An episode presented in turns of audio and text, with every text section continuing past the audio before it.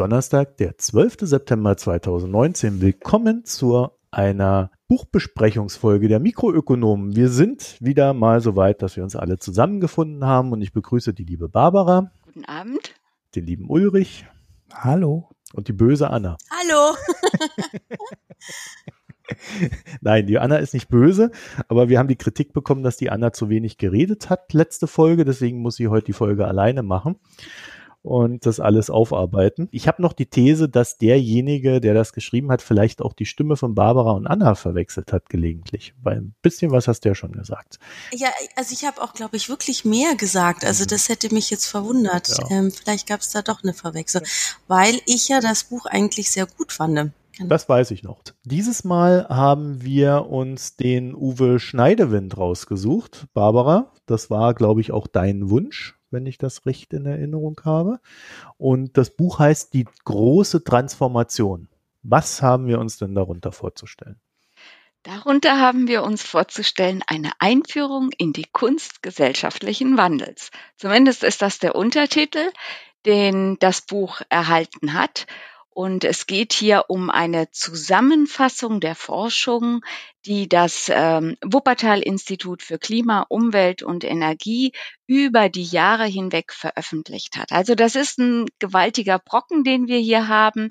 Aber wir haben das Thema ausgewählt und ich habe mir das auch gewünscht, weil wir uns in vergangenen Sendungen häufiger mal sehr kritisch dazu geäußert haben, dass wir zwar sehr gute Analysen der derzeitigen äh, Marktlage haben, kritische Auseinandersetzungen mit dem Kapitalismus. Das war bei Roworth so, Mazzucato oder auch bei Brunetti, dass aber so die Zukunftsvision ein, ein wenig äh, fehlte. Und äh, dieses Buch versprach, äh, dem abzuhelfen und uns mehr Zukunft zu bieten.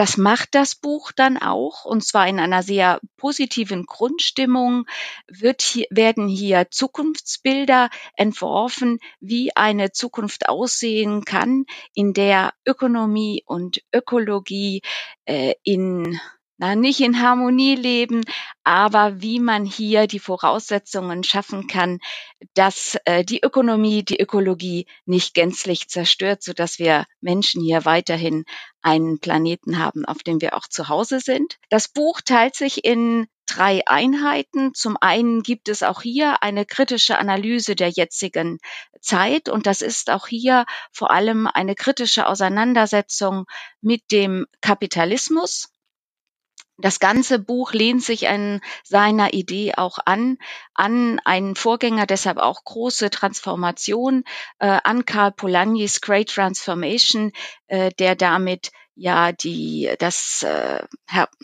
das Aufkommen, die Herausbildung des industriellen Zeitalters beschrieben hat. Also nichts äh, weniger Großes äh, haben wir jetzt vor als Gesellschaft. Und ähm, wie das dann auszusehen hat, das äh, sieht das Wuppertaler Transformationsmodell in zwei weiteren Teilen dann vor. Das eine sind die Arenen, das sind so die Handlungsfelder, sage ich mal, äh, in denen diese Transformation hin zu einer zukunftsfähigen Gesellschaft funktionieren soll. Äh, ich zähle sie mal kurz auf. Wohlstand und Konsum, Energie, Ressourcen, Mobilität, Ernährung, die Stadt, die Industrie. Das sind so die Arenen und die analysieren sie und sagen, was muss sich da ändern, was sind Wege in eine gute Zukunft. Äh, und im dritten abschließenden Teil geht es dann um die Akteure dieser Transformation und welche Verantwortung sie übernehmen. Und das sind die Zivilgesellschaft, die Politik, also damit auch der Staat, die Unternehmen, die Wissenschaft und auch das Individuum.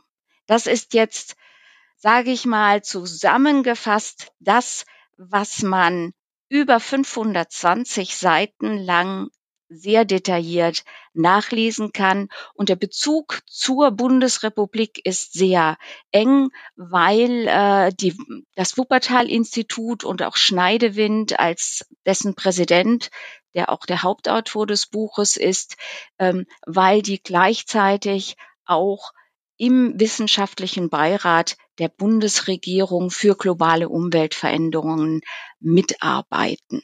oder an einem wichtigen Gutachten dieses wissenschaftlichen Beirats mitgearbeitet haben. Also vieles von dem, was wir hier lesen, ist äh, deshalb auch äh, aus der Politikberatung bekannt, aber in dieser Form hier jetzt erstmals zusammengefasst. Ich habe mir gedacht, ich lese am Anfang mal das Ende vor, den letzten Absatz, der lautet, die Welt des Jahres 2050 kann eine bessere und nachhaltigere sein. Sie haben es in der Hand. Wären Sie Zukunftskünstlerin, also kein Zukunftskünstler, machen Sie eine nachhaltige Entwicklung möglich.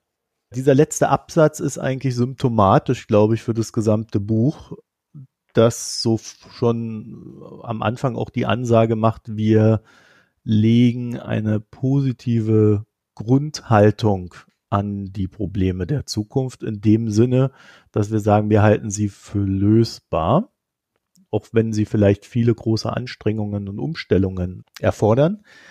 Aber so dieser letzte Absatz ist dann tatsächlich so das, was sich durchs ganze Buch durchzieht. Also ich habe ganz, ganz wenig direkte Kritik irgendwo gefunden. Sowas habe ich noch nie gelesen. Also normalerweise haben wir gerade im Wirtschaftsbereich immer so Bücher, die so ganz explizit vom, vom Untergang, vom Weltuntergang, vom äh, Armageddon und Finanzkrisen und sonst noch was schwadronieren. Und das ist äh, wirklich bezeichnend, wie positiv hier die Herangehensweise ist. Würdet ihr da mitgehen? Mhm. Ist so. Auf jeden Fall, das ist auch das, was das Lesen sehr angenehm gemacht hat, weil bei mir ist es häufig, wenn ich dann ein anderes Buch lese und dann kommt schon das erste Geschimpfe oder die ersten Täter, dann löscht schon ein bisschen ab bei mir. Und so konnte ich das dort sehr gut eigentlich durchlesen. Barbara, bist du auch der Meinung? Mhm. Ja, ich glaube auch. Also das ist, das ist die Ausgangsthese und äh, Schneidewind macht das auch ganz klar. Er, äh, er sagt, unsere Grundhaltung ist positiv. Äh, Veränderung funktioniert nicht, indem wir ständig erklären, dass alles schlimm ist und wir anders handeln müssten. Also er ist nicht der Katastrophenbeschwörer, äh, er ist äh, nicht derjenige, der jetzt den Weltuntergang herbeiredet, sondern er äh, lässt positive Zukunftsbilder entstehen. Er und seine Kollegen, also im Grunde genommen ist ja das ganze Wuppertal-Institut in irgendeiner Form an diesem Buch mhm. auch beteiligt. Gut, also dann sind wir uns scheinbar einig, dass das funktioniert hat, eine positive Grundhaltung da auch einzunehmen. Ähm, ich muss auch sagen, mir hat das sehr gefallen, das mal so zu lesen. Also gerade auch, weil wir äh, in, in Sachen dieser Transformation ja auch über Klimawandel reden, äh, der momentan ein allseitig diskutiertes Thema ist. Äh, und bei dem wird ja schon sehr viel mit Panik gearbeitet. Also, ne, wir erinnern uns an Greta Thunberg, die da auch ganz explizit die Panik gefordert hat, weil nur die Panik dazu führt, dass Menschen handeln. Ich glaube momentan Jonathan Safran Föhr, der äh, mit seinem Buch durch die Feuilletons tingelt, wäre auch so ein Kandidat, der darauf aufsetzt und sagt, ja, das Erschreckende ist doch unser Nichthandeln. Also wir müssen langsam Panik schieben, weil sonst wird gar nichts mehr. Ja, ich muss sagen, nach dieser ganzen Panikgeschichte die letzten Monate und der äh, damit einhergehenden aufgeregten Diskussion war mir das eine sehr große Freude, etwas Positives zu lesen. das ist wirklich entlastend. Ja, besser lesen lässt es sich dadurch auf jeden Fall. Also mir war es an manchen Stellen schon fast zu positiv. Man muss aber bedenken, er will natürlich ein Buch schreiben, also was erstens ein Aufruf ist zur Transformation. Ne? Wir können das schaffen. Äh, wir müssen anfangen. Äh, wir können das schaffen. Und er beschreibt ja den Weg, wie wir diesen Wandel auf eine nachhaltigere Wirtschaft hinbekommen können. Ne? Also halte die Kunst des Wandels äh, zu lernen und zu beherrschen und dann halt in die Politik, in die Wirtschaft, in ja, die Köpfe eines jeden Einzelnen zu bringen. Und da kann er natürlich nicht permanent die negativen Aspekte bringen, ne, wo die Bremser sitzen in der Wirtschaft, wo sich Leute bei ähm, 10 Cent mehr für den Liter Sprit direkt enteignet fühlen, weil sie nicht mehr ihren Diesel fahren dürfen und, und, und. Ne? Und die Probleme gibt's natürlich auch. Ne? Diese Bremser sitzen ja überall. Wir haben die Unternehmen, die versuchen, sich green zu waschen ne? also, und eigentlich ihr Handeln nicht ändern, sondern das in der Öffentlichkeit nur so darstellen an den Stellen finde ich schon fast zu positiv, aber man muss halt sehen, ähm, was Sinn und Zweck des Buches ist und äh, dann kann man nicht wie viele andere Bücher permanent über die negativen Aspekte reden.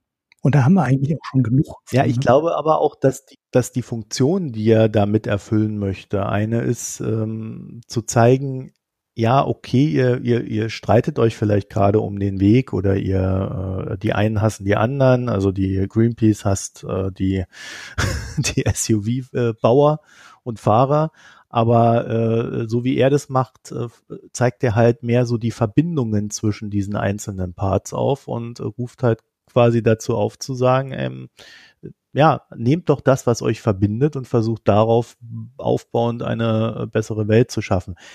Natürlich muss ich sagen, so bei 520 Seiten oder 480, wenn man die Anhänge weglässt, irgendwann geht einem das schon ziemlich auf den Keks, gerade wenn man Deutscher ist. Ne? man ist ja doch mehr gewöhnt, dann äh, Kritik zu üben und Kritik äh, zu ertragen. Und spätestens, wenn wir bei Banken sind, wo ich dann ja auch eine recht explizite Meinung zu habe, ja, da muss ich sagen, hat es mir auch schwer gefallen, ähm, da ruhig zu bleiben und darüber hinwegzugehen. Für mich ist das wie ein Handbuch. Mhm. Also so, so würde ich das auch vielleicht zukünftig verwenden. Weil jetzt in ein, meiner Arbeit muss ich immer wieder Schulungen in die Nachhaltigkeit halten. Und das ist eigentlich dieses Buch. Ja, leider sind es 500 Seiten. Ich weiß nicht, ob einer meiner Kollegen und Kollegen dieses irgendwie das lesen würde, so viele Seiten. Aber eigentlich, wenn man sagt, du möchtest eine Einführung in die Nachhaltigkeit, du hast noch nicht so ein Verständnis, um was es da geht, weil es gibt tatsächlich auch noch viele Menschen, die wirklich sich da noch nicht so viele Gedanken gemacht haben. Und wenn du da anfängst zu lesen, sagen, okay, was ist eigentlich die Situation? Was sind denn die SDGs und so weiter? Und dann zu sagen, das sind auch die Mechanismen, wie man etwas ändern könnte. Für mich ist es dann schon sehr abgerundet. Und deshalb ist es für mich, wenn ich sage, ah, würde ich das immer mal wieder benutzen und reinschauen, würde ich machen, einfach als Handbuch. Natürlich, wenn ich dann in die Tiefe gehe und sage mir einzelne Themen eben wie die Finanzbranche oder auch gerade die, die wie er das nennt, Nachhaltigkeit 3.0 bei den Konzernen, wie viel Realitätscharakter tatsächlich, das ist dann schon immer wieder zu kritisieren. Aber insgesamt als eine Auslegeordnung gefällt mir das sehr gut. Mhm. Barbara, würdest du denn dann sagen, wenn wir davon, davon ausgehend mal tiefer reinblicken ähm, zu dem Thema, ist es denn etwas Handfestes, mit dem man arbeiten kann, also wo man wirklich sagen kann, hm, okay, da komme ich der Lösung näher. Hat er das Ziel erreicht? Es kommt aufs okay. Level an. Also äh, für Experten sicherlich nicht, aber als Handbuch und auch als Einführung. Also ich kann mir sehr gut vorstellen, dass ich dieses Handbuch auch in, äh, in einer Einführung, wie ich sie jetzt auch selber gebe, Nachhaltigkeit und Ethik, dass ich sehr gut mit dem Buch arbeiten kann. Denn ähm, es gibt sehr viele Bücher zur Nachhaltigkeit, äh, zur Nachhaltigkeitsethik. Äh, die kommen immer aus einer bestimmten Fachbrille. Also entweder äh, kommen sie aus der BWL oder sie kommen aus der Sozialpsychologie ähm, oder aber mehr aus den Naturwissenschaften. Und hier haben wir einen so schönen systemischen Blick. Klar geht der nie so in die Tiefe. Ähm, aber er ist doch äh, eine sehr gute und abgerundete Einführung und ich glaube, dadurch wehrt er sich eigentlich auch sehr erfolgreich gegen jegliche Form von Whataboutism. Eigentlich ist alles drin. Er geht auf alles ein und nimmt vielen dieser Vorstellungen auch äh, auch diese diese Schärfe und dieses ähm, dieses Apokalyptische, also mit welcher Leichtigkeit er über Suffizienz spricht über die sonst, ah, wir müssen den Gürtel enger schnallen und kein Fleisch mehr und nicht mehr fliegen. Also das kommt alles ganz, ganz ähm, intrinsisch motiviert hier rüber. Und man muss nicht alles übernehmen, aber ich glaube, es ist, ähm, es, es, es ist wirklich eine Lebenseinstellung und eine Lebenskunst die hier inszeniert wird. Mhm. Auch mir war die manchmal ein bisschen zu glatt. Das sind eben auch Politikberater.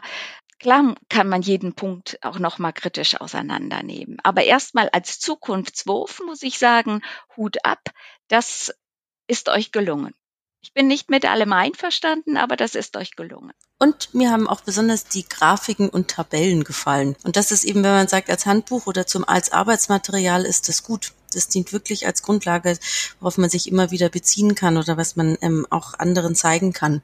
ich glaube, Marco, du hattest das auch schon mal getwittert. Also ich glaube, ich habe selten so äh, schön und einfallsreich äh, den Rebound-Effekt erklärt bekommen. Also dass Effizienzgewinne mit der Zeit aus verschiedenen Gründen heraus äh, aufgebraucht werden. Also dass Effizienz nicht der allein selig machende Weg ist, um hier unsere Ressourcenprobleme äh, in den Griff zu bekommen. Das ist auf der Seite 58 der VW Käfer aus dem Baujahr 55 und dann aus dem Jahr 2005. Ich glaube, seit letztem Jahr gibt es ja dann keine mehr, wo man eben sieht, dass der von 1955 äh, der Käfer 739 Kilo wog, heute 1200 Kilogramm. Also ich habe da viel mehr Gewicht.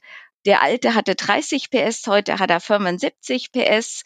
Und der Verbrauch ist in etwa gleich geblieben über all diese Jahre. Also da sind sie sehr einfach. Also ich glaube, die ganzen Grafiken machen sie größtenteils mit PowerPoint. Mitteln äh, und äh, die sind sehr gut verständlich. Ja, genau dazu habe ich dann natürlich auch heftigen Widerspruch bekommen zu dieser Grafik, die ich dann entwickelt hatte.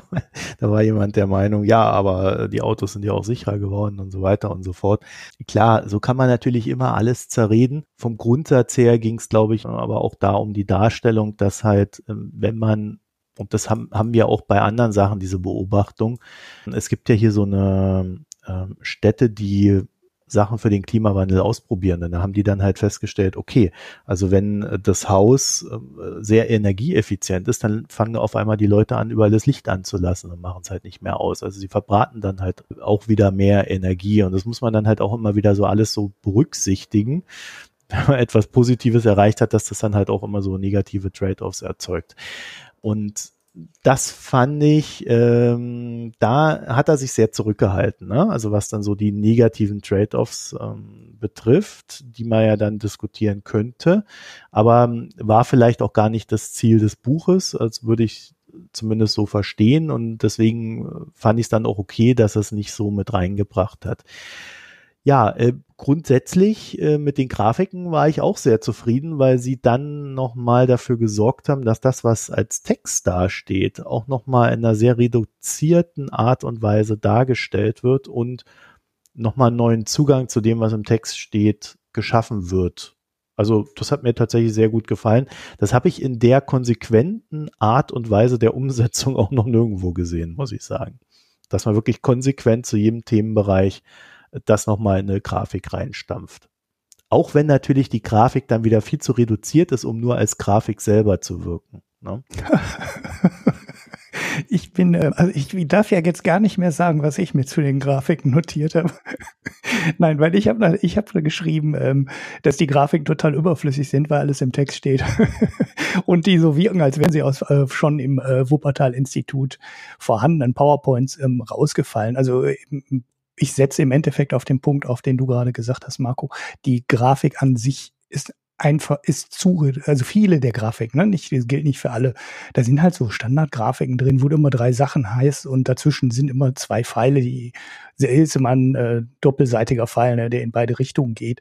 Und äh, wenn es vier Punkte sind, dann ist es halt ein, Re ist es halt ein ähm, Rechteck, dann sind sie im Rechteck angeordnet und wenn es mehr als vier werden, ähm, dann wird da halt so ein Donut oder so ein Ring rausgemacht, wo dann die Pfeile dann dazwischen sind. Ja, das ist halt so Standardprogramm. Ich finde viele der Grafiken müssten nicht sein. Also man merkt halt, es ist eine Folie, im Endeffekt eine Folie, die irgendwo mal benutzt wurde. Und dann erzählt jemand was dazu. Also ich hätte auf viele der Grafiken verzichten können, aber das ist jetzt auch wirklich äh, ähm, keine große Kritik. Das ist ein totales Detail. Und wie man ja schon merkt, drei Leute mögen die Grafiken, ähm, ich eher nicht, ähm, sind sie offensichtlich äh, durchaus sinnvoll. Ja gut, äh, man, man kann halt sagen, die Grafiken blähen dann auch das Buch etwas auf. Ja, also ich, so gefühlt würde ich sagen, waren das locker 100 Seiten an Grafiken. Ne? was natürlich, wenn du so einen 500 Seiten Klopper vor dir hast, schon mal ganz angenehm ist, wenn du auch mal was überblättern kannst. Ja, da sind da teilweise sind da sechs, acht Seiten, auf denen keine einzige Grafik kommt. Und ähm, so viel finde ich es jetzt eigentlich gar nicht. Also Tabellen sind halt relativ viele, relativ lange auch, ne? Da ähm, bin ich noch nicht so ganz schlüssig. Ja, da ist sehr viel Information dann teilweise in den Tabellen, wo wirklich nur ein Wort genannt wird, ne? Also wo wirklich nur ein Stichpunkt diese erläuternde ne? Kästen. Genau, und dann, dann, dann wird von den Punkten wird dann nicht wieder alles. Also die meisten Sachen werden irgendwo im Buch erwähnt, aber die tauchen halt nicht in den ein oder zwei oder drei Seiten vorher oder nachher nochmal wieder auf. Da bin ich jetzt auch nicht so 100 Prozent zufrieden mit, aber ähm, kann man schon so machen. Also gerade wenn man, wenn man das, ähm, ihr habt es ja auch schon gesagt, so als Nachschlagewerk mhm. benutzt, ne? Mhm. oder dann schnell die Stelle wieder finden äh, will, wo irgendwas steht, dann helfen natürlich so ähm, Aufhänger, an denen man sich dann wieder orientieren kann. Ja gut, äh, deine Kritik ist in einer Hinsicht natürlich richtig äh, und wahrscheinlich ist es äh, da auch zutreffend, dadurch, dass die ja Politikberatung machen werden sie das, was in dem Buch steht, natürlich schon so als Beratungswerk schon mal vorhanden gehabt haben. Und das könnte dann natürlich sein, dass man, wenn man das eh schon mal aufgebaut hat, dann halt einfach die Grafik nimmt und dann drunter den Text knallt. Ja? Oder davor knallt und am Ende die Grafik und äh, sich so das Leben etwas einfacher macht, wenn man dann halt schon die Blaupause für das Buch aus der Beratung herausgenommen hat. Ja. Bloß da würde ich sagen, das wäre für mich keine große Kritik, weil ich kann die Grafiken ja, wie gesagt, einfach überblättern. Ähm, ich finde das auch ab und zu mal ganz angenehm, eine Seite überblättern zu können. Gerade wenn ich dann schon weiß, okay, ich muss jetzt nicht so tief in die Grafik da reingucken, dann komme ich gut damit zurecht sollte auch nicht so als große Kritik wirken. Ähm, man merkt natürlich auch an, an der Länge des Buchs und an den vielen Bereichen, die er aufmacht. Und das hört sich dann so negativ an, wenn ich sage, er nimmt dann einfach aus dem PowerPoint so ein paar Grafiken raus und manche davon finde ich jetzt nicht so super passend. Aber man merkt an allen diesen Stellen auch, auf welchen unfassbaren Fundus an Informationen und Erfahrung und Wissen da zurückgegriffen wird, weil er ist da seit drei oder vier Jahrzehnten in dem Thema drin und er hat ein ganzes Institut hinter sich, ähm, wo einfach eine unfassbare Menge an Wissen zusammenkommt. Und das merkt man an allen Ecken und Enden in dem Buch. Also er kann halt zu jedem Thema und zu jedem Aspekt wird was Sinnvolles gesagt. Es werden äh, Quellen, es werden Quellen benutzt, es sind Grafiken da und so. Das ist halt sehr, sehr, sehr viel. Man kann natürlich sagen, okay, vielleicht reißt er zu viel an, ne, weil es ist wirklich ein unfassbar umfassendes Buch. Vielleicht reißt er da zu viel an und es wäre ein bisschen, an manchen Stellen ein bisschen besser gewesen, wenn er tiefer taucht, aber an keiner Stelle muss man daran zweifeln, äh, dass es, ähm, ja, irgendjemand ein Buch geschrieben hat, der sich mal gerade anderthalb Jahre in das Thema eingelesen hat, sondern das ist extrem fundiert und breit und umfassend. Wobei ich da dazu sagen würde, es ist halt, und, und das ist tatsächlich eine Erkenntnis, die ich aus dem Buch für mich selber rausgenommen habe.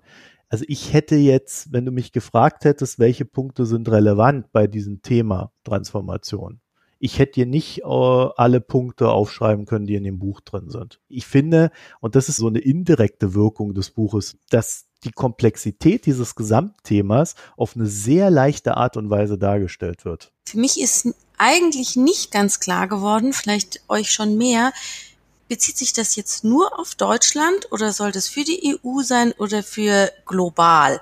Ich hatte so den Eindruck, dass das meiste gilt für Deutschland, aber dann springen sie mhm. doch wieder in den Leveln. Dann wird es auch ein Stück weit für mich eben nicht ganz realistisch. Also eben umso mehr es globaler wird, ähm, habe ich dann immer mehr Fragezeichen. Ich weiß nicht, wie das euch erging. Also ich nehme jetzt an, dass schon natürlich der Fokus Deutschland ist, aber es wird nicht konsequent durchgezogen. Da, darf ich da auf eine Tabelle, auf eine Abbildung im Buch verweisen? Ja.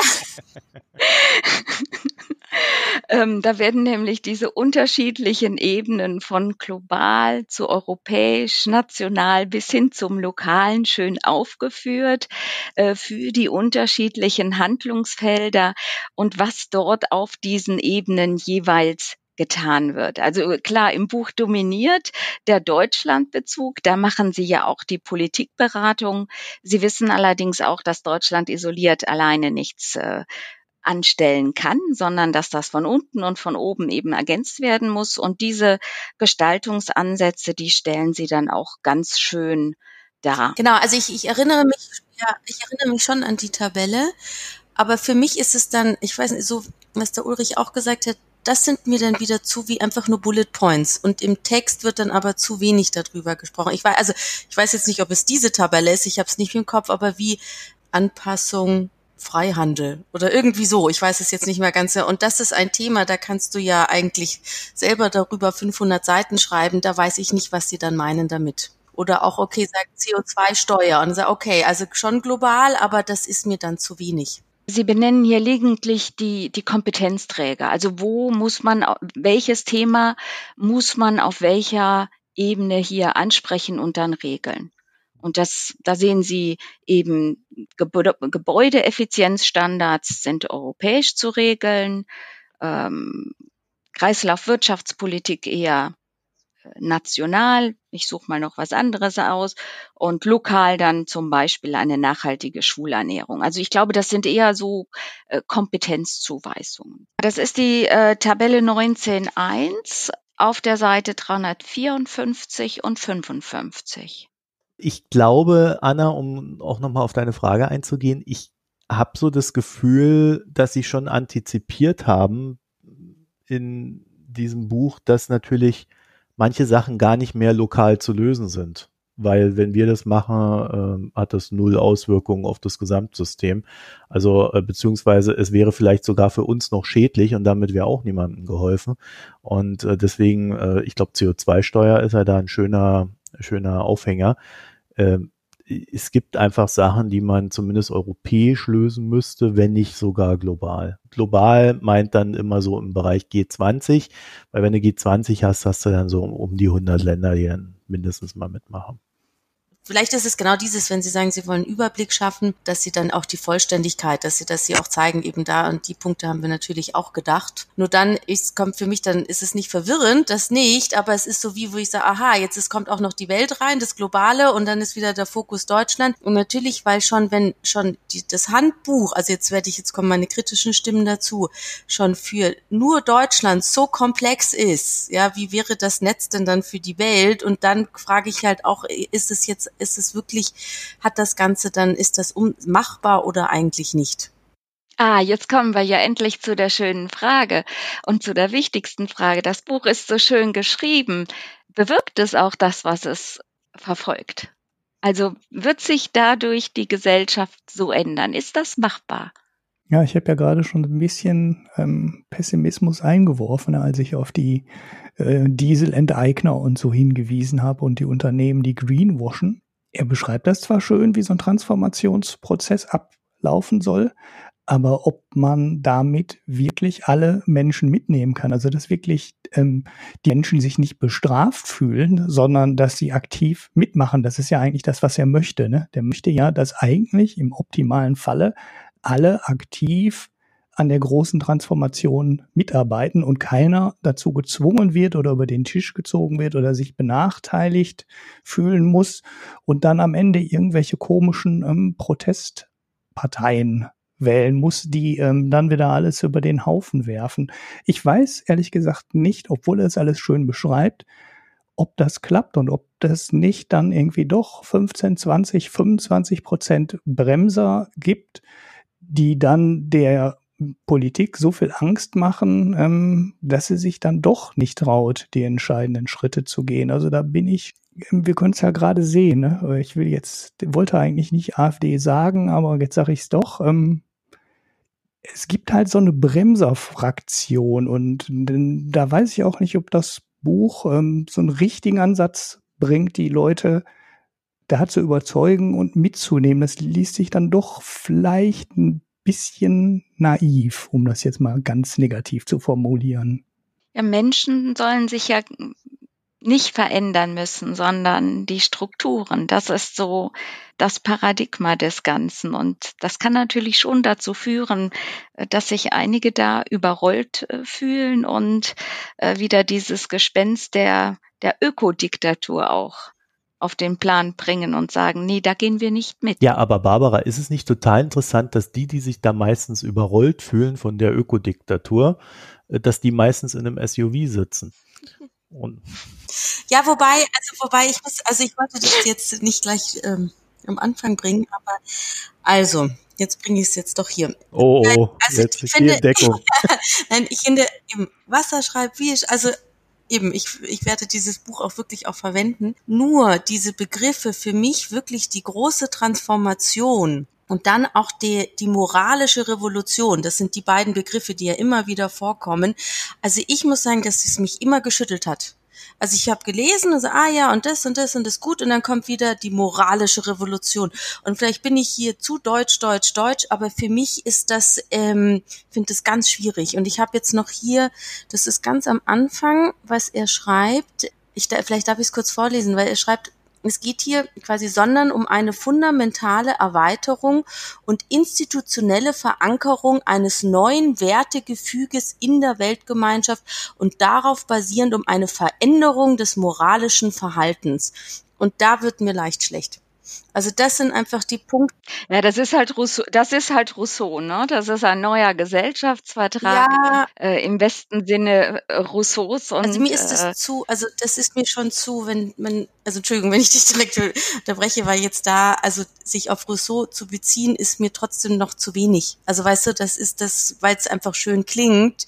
Ja, wo Wobei, da würde ich dir fast noch widersprechen. Er begründet das ja später mit der moralischen Revolution, äh, als er dann, ich weiß jetzt nicht mehr den Namen von demjenigen, der das äh, ausformuliert hat, also äh, es wird ja ganz am Anfang auch gezeichnet, wie so eine große Transformation im Sinne der Moral dann auch stattfindet. Und ich glaube, dass er schon da darauf aufbaut in diesem Vorwort. Und das klingt halt, wenn wir das jetzt so aus dieser Ecke Ökodiktatur äh, betrachten, äh, klingt das natürlich genau danach. Ich habe jetzt aber die ganze Zeit beim Lesen des Buches nicht den Eindruck gehabt, dass er das meint. Nee, genau, also die Inhalte spiegeln das nicht wieder und mir wäre es einfach wohler gewesen, dass er diese Begriffe weglässt.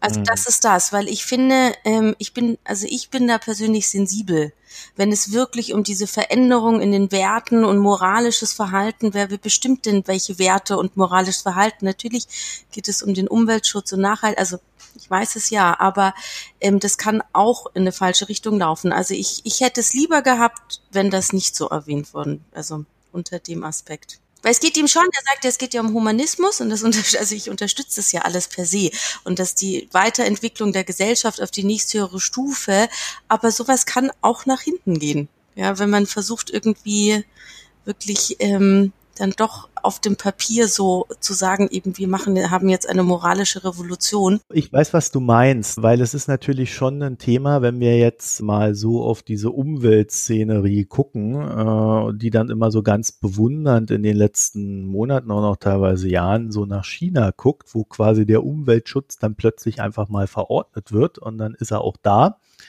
ja, weil halt alle machen müssen, was der große Diktator sagt. Und das ist natürlich auch äh, in einem gewissen Sinne verführerisch. Und wenn du sowas siehst und hörst, wie Leute das tun, dann wirst du natürlich auch in einem gewissen Sinne sensibel. Und da kann ich dann auch diese Angst vor der Ökodiktatur, die du ja jetzt nicht hast, sondern äh, andere, durchaus auch verstehen aber ich finde das nicht in dem Buch. Also dadurch, dass er das ähm, mit der moralischen Revolution erklärt hat, ist es für mich logisch, warum es auftaucht. Es ist äh, im, innerhalb des Gesamtkonzeptes stellt er einfach da, stellt er einfach nur da, wie sowas funktioniert. Ja. Ne? Das, das, ist ja schematisch auch ziemlich simpel, dass halt erst eine komplette Abwehrreaktion ist, äh, dann äh, eine Anerkenntnis, dass wir ein Problem haben, dann äh, die Anerkenntnis, dass man selber Teil des Problems ist und dann äh, wird alles besser. Und so ist es ja auch. Genau, es geht mir Falle, schon noch, ne? es ist ja auch, und es braucht auch eine Transformation. Ich, ich sollte nur nicht die große Transformation. Es sind, aber das sind halt vielleicht so Wörter, auf die ich so, die ich so sensibel, weißt du, so, das ist. Nee, aber es ist ja, es ist ja schon richtig, dass du darauf hinweist, weil wenn du dir Polani anguckst, dann ist es ja bei Polani nicht so, dass er im Vorgriff auf das, was kommt, geschrieben hat, sondern er hat äh, im Nachhinein analysiert, was passiert ja. ist. Und das ist eine völlig andere Ausgangslage als das, was Schneidewinter produziert, weil er ja quasi jetzt versucht einzufangen, was künftig alles äh, wie transformiert werden muss. Und äh, da muss man, glaube ich, schon sagen, also wenn man das am, am Vorbild misst, dann ist das ein sehr kleiner Wurf. Ne? Ich glaube, das weiß er aber auch, sondern es geht da mehr um Marketing. so würde ich es zusammenfassen. Ja, und ich glaube, man muss jetzt auch das Wort Revolution nicht im Sinne von Umsturz äh, verstehen, sondern wirklich auch äh, wie im Sinne, im metaphorischen Sinne, wie die vierte industrielle Revolution, dass das eben ein, pa Paradigmenwechsel ist, ein Transformationsprozess, kein gewaltbereiter äh, Umwälzungsprozess, sondern äh, ich glaube, wann immer es hier um Transformation geht, äh, geht es um einen demokratischen Aushandlungsprozess. Das macht er relativ deutlich. Und dass wir einige Werte unserer Gesellschaft vielleicht doch mal überdenken sollten, das ist ja nicht verkehrt. Ja, und er, er sagt schreibt aber ja auch, nicht vor, er sagt ja nie, äh, welche jetzt genau, sondern das ist etwas, das wir aushandeln müssen. Und das Überprüfen unseres Wirtschaftssystems gehört da auch dazu. ja, er stellt es sogar Er so, sagt nicht, es muss dann genau so und so aussehen. Und da kommt das Politbüro und sagt uns, was wir in den nächsten fünf Jahren machen. Überhaupt nicht. nein, im Gegenteil, er stellt es so dar, als ob es von selber kommt, was ich dann aber auch wieder so ein bisschen, naja, fishy finde. Weil es kommt natürlich nicht von selbst, sondern es kommt durch Handeln und durch Aushandeln. Ja, genau. Äh, Er hat so einen Einschub drin, wo er auch äh, den Vergleich mit China bringt und äh, gegen diesen Eindruck arbeitet, dass so autokratische oder autoritäre Regimes ähm, so eine Transformation schneller hinbekommen. Da wehrt er sich halt auch ganz explizit gegen und sagt, nein, ähm, das muss demokratisch ausgehandelt werden. Also das macht er schon sehr sauber und mit sehr viel Nachdruck. Konnten wir deine Ängste beruhigen, Anna? Nein, nein, also ich habe ich hab ja gesagt, dass ich finde, dass das Buch selber das gar nicht so wiedergibt. Das sehe ich ganz genauso. Deshalb wäre es mir eigentlich lieber, das wegzulassen. Ja, so. Und ich finde, es Okay. braucht es gar Ja. nicht. Ja, ich Ja. finde, das ist so, natürlich geht es um, also, um, also um Werte, aber Werte und Moral ist für mich auch wieder was anderes. Das ist einfach diese Begrifflichkeiten. So Genau, um was geht es hier eigentlich? Und, und zudem geht es auch nicht nur um Werte und Moral, sondern wenn die Ressourcen nicht mehr da sind, dann haben wir einfach ein Problem, egal ob wir Werte haben oder nicht. Also man kann es auch pragmatisch ansehen. Und ich denke, gerade aus dem Aspekt, so handeln einfach auch viele Menschen. Also ich weiß nicht, ehrlich gesagt, aber das ist jetzt eine persönliche Sache, ob ich das Ziel habe, dass jetzt alle sich, alle Menschen sich quasi moralisch verbessern.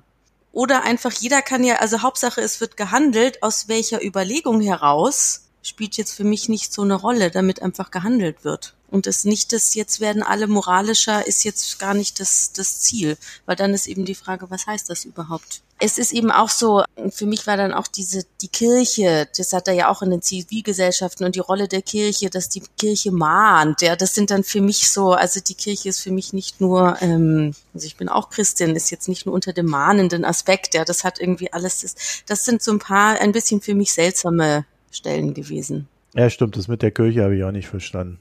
Barbara, du hattest noch ein. Ja, aber jetzt, wo wir bei den Kirchen sind, Hast du keine Einwände mehr?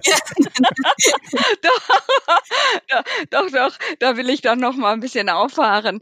Ich glaube, dass er diese Zivilgesellschaft überschätzt. Die hat ihren Peak hinter sich. Das ist jetzt, ich habe keine keine Evidenz dafür, das ist meine Mutmaßung, weil ich glaube, dass viele dieser zivilgesellschaftlichen Organisationen und die Kirche ist das beste Beispiel dafür, die haben sich in ihrer Funktion für die Gesellschaft überlebt.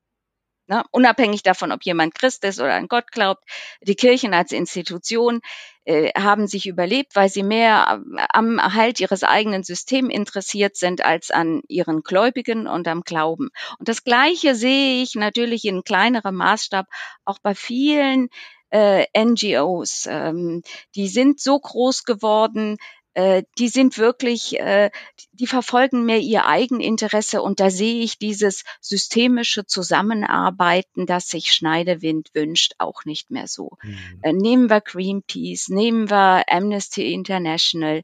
Die haben jetzt alle ihre Skandale schon gehabt und da sieht man, also die arbeiten ja mit den brutalsten Methoden des Marketing genauso wie fällt mir ein bisschen schwer, das jetzt so zu sagen, aber so wie die Tabakindustrie. Hauptsache, sie erreichen ihr Ziel.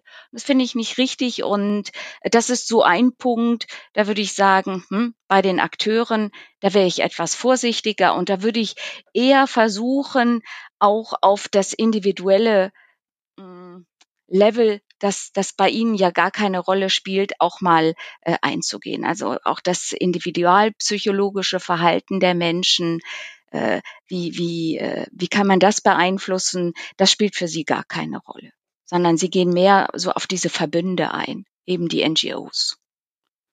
Ja gut, wobei das in das Denkmuster, äh, die Gesellschaft braucht eine große Transformation, ja durchaus wieder anzuwenden wäre dann. Ne? Also auch diese Protagonisten. Ich würde es mal vielleicht sogar so rumdeuten. In dem Moment, wo er etwas aufzählt, glaubt er, dass sie Teil der Transformation sein müssen, diese Parts, die er da erwähnt. Gleichzeitig müssen sie sich dann aber auch selber transformieren. Er sagt das bloß nicht im Sinne von Kritik. Einverstanden, ja. Das ist nachvollziehbar.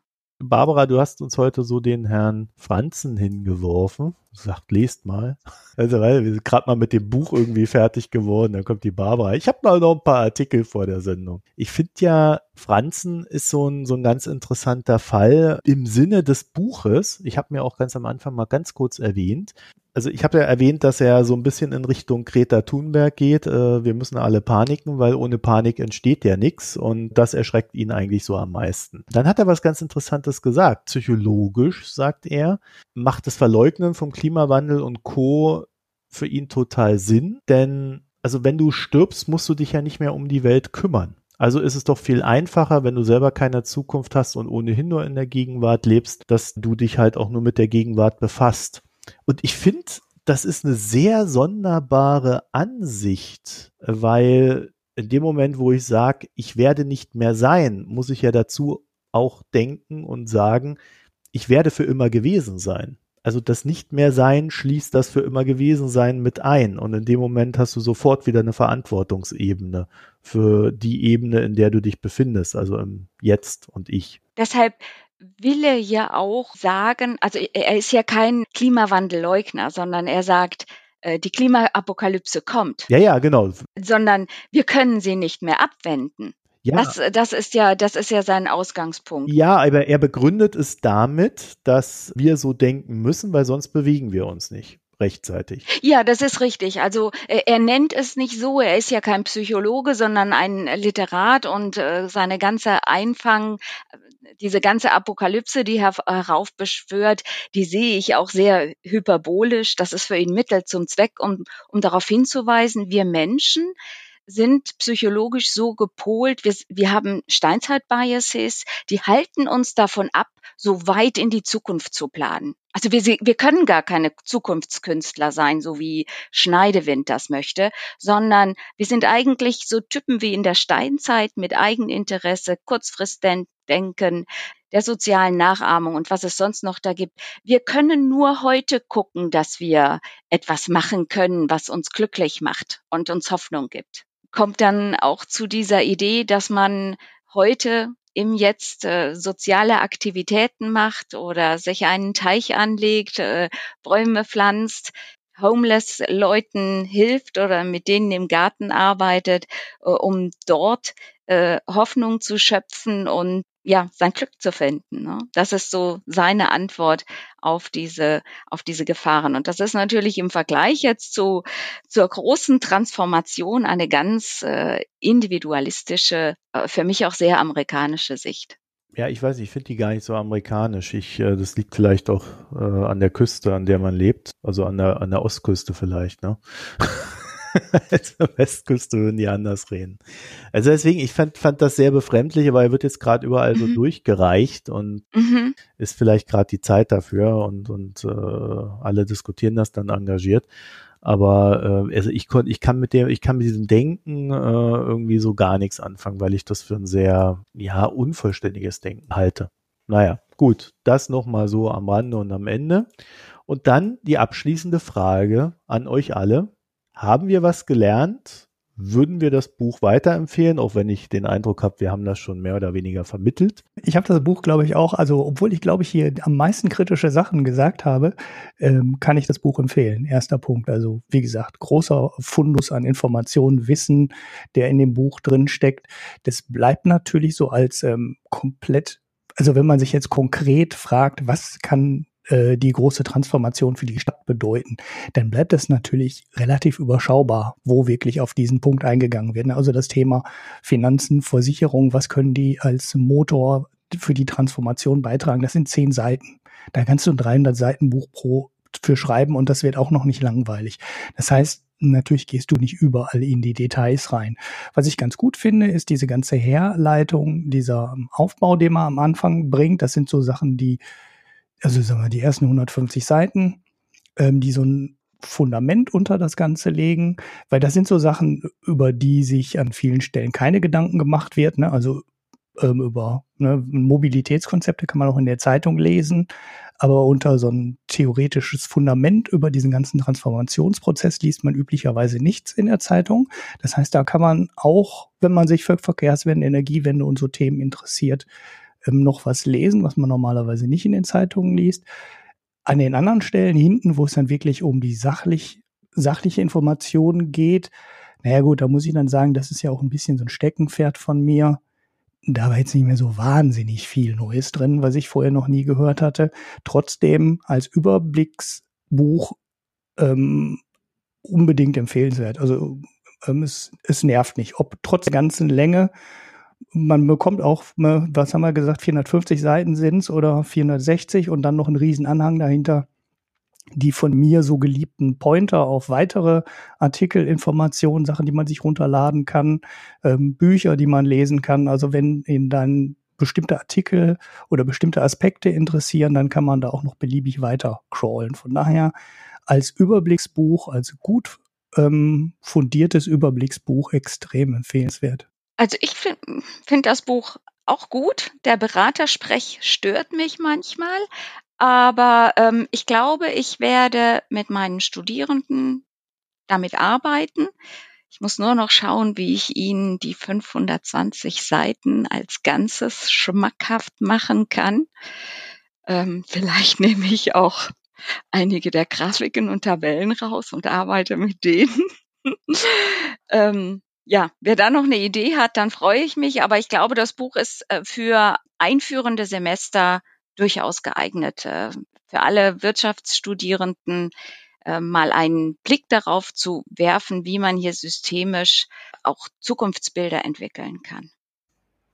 Und vielleicht füge ich hier gleich zu, äh, hinzu, weil, also es ist systemischer, aber ich finde es schon auch inspirierend. Und ich kann jetzt sagen, abschließend, ich empfehle es auch. Ich stimme euch beiden, Bärbel und Ulrich, zu in dem, was sie gesagt haben. Und jetzt möchte ich doch noch am Ende auf was hinweisen, weil auf Seite 466, so viele Seiten hat das Buch, gibt es eine Tabelle, die auch wenn keiner wirklich diese ganzen Seiten lesen möchte, diese Tabelle finde ich trotzdem super. Das ist von Welzer und heißt zwölf Regeln für erfolgreichen Widerstand. Und ich sage jetzt zum Abschluss nur Regel 1 und 2. Regel 1 heißt, alles könnte anders sein. Regel 2, es hängt ausschließlich von Ihnen ab, ob sich etwas verändert. Das ist mein Abschluss. Ja, das ist doch ein wunderbares Schlusswort, oder? Marco, was machen wir jetzt mit dir? Eigentlich wollte ich Anna den Abschluss hier machen lassen, aber die Selbstinitiative hier in dieser Folge war so kapitalistisch engagiert, äh, da hatte ich dann keine Chance mehr. Ja, äh, ich glaube, ich habe meinen mein Standpunkt da ja schon weitestgehend klar gemacht. Also ich würde jedem, der sich dafür interessiert, empfehlen, da mal reinzugucken, auch, wie wir vorhin festgestellt haben, weil der Preis des Buches doch sehr überschaubar ist, was ja vielleicht auch daran liegt, dass das Ganze mit öffentlichen Mitteln äh, irgendwie gefördert wird. Also ich finde es sehr gut, dass auf, auf dem Wege auch dargestellt wird, wie komplex die Zusammenhänge teilweise sind, ähm, wo man auch merkt, eigentlich müsste man jetzt noch viel mehr in die Tiefe gehen. Das heißt, es wird dann ja auch nicht mehr einfacher als das, was ich schon sehe, sondern es wird halt nur noch komplizierter. Und wenn man diese Kompliziertheit dann sieht, dann brauche ich gar nicht mehr so drüber nachdenken, ob da noch irgendwelche Leute dagegen schießen, weil die Komplexität an sich ist schon völlig ausreichend, um zu wissen, dass es schwer wird. Und in dem Sinne ist es dann natürlich ein bisschen schwierig, den Abschluss, den ich vorhin als erstes vorgelesen habe, so zu bringen am Ende des Buches. Und auch an dich, Anna. Ich finde, es liegt eben nicht an uns selber als Individuen, sondern es liegt an unseren Gesellschaften und wir müssen mit unserer eigenen Gesellschaft anfangen, aber es müssen halt auch andere Gesellschaften mitmachen. Das hätte ich mir zum Abschluss tatsächlich mehr hervorgehoben gewünscht ich verstehe aber, warum er es gemacht hat, weil er ja ein inklusives Buch schreiben wollte, das auch Hoffnung gibt, dass das alles lösbar ist, was da so vor uns steht. Ja, und Regel 10 heißt, Sie haben keine Verantwortung für die Welt. Genau. Das habe ich auch noch in Erinnerung. Nein, ich weiß, was du meinst, ganz klar, ja. Genau. Und in, aber in dem wir werden für wir werden für immer gewesen sein, äh, liegt ja schon drin, dass wir halt äh, zumindest für das, was wir tun, eine Verantwortung haben und die auch annehmen sollten. Ja, also ich bin, bin so deswegen im Großen und Ganzen sehr zufrieden mit dem Buch. Also äh, ich war überrascht, dass es äh, dann mir doch einen Zugang zu den Dingen gegeben hat, den ich noch nicht so auf dem Schirm hatte, was aber halt auch wirklich daran liegt, dass ich sonst immer nur negativen Kram lese. Und in dem Sinne ist es halt echt ein gutes Buch, weil es einem auch so ein bisschen frei macht von diesem, ach, wir können doch eh nichts tun. Ne? Und das, das finde ich ist sehr viel wert. So, das von mir zum Ende. Wir haben vor der Sendung besprochen, was wir als nächstes lesen. Und das wird sein, war mein Wunsch, Norbert F. Pötzel, der Treuhandkomplex. Da haben wir auch schon die Rezensionsexemplare, da gucken wir mal dann, äh, wie lange wir da brauchen. Und äh, auf Wunsch von Ulrich und auf Vorschlag von Barbara haben wir dann auch schon das übernächste Buch festgelegt. Und das ist Kaifu Lee, AI Superpowers oder AI Superpowers.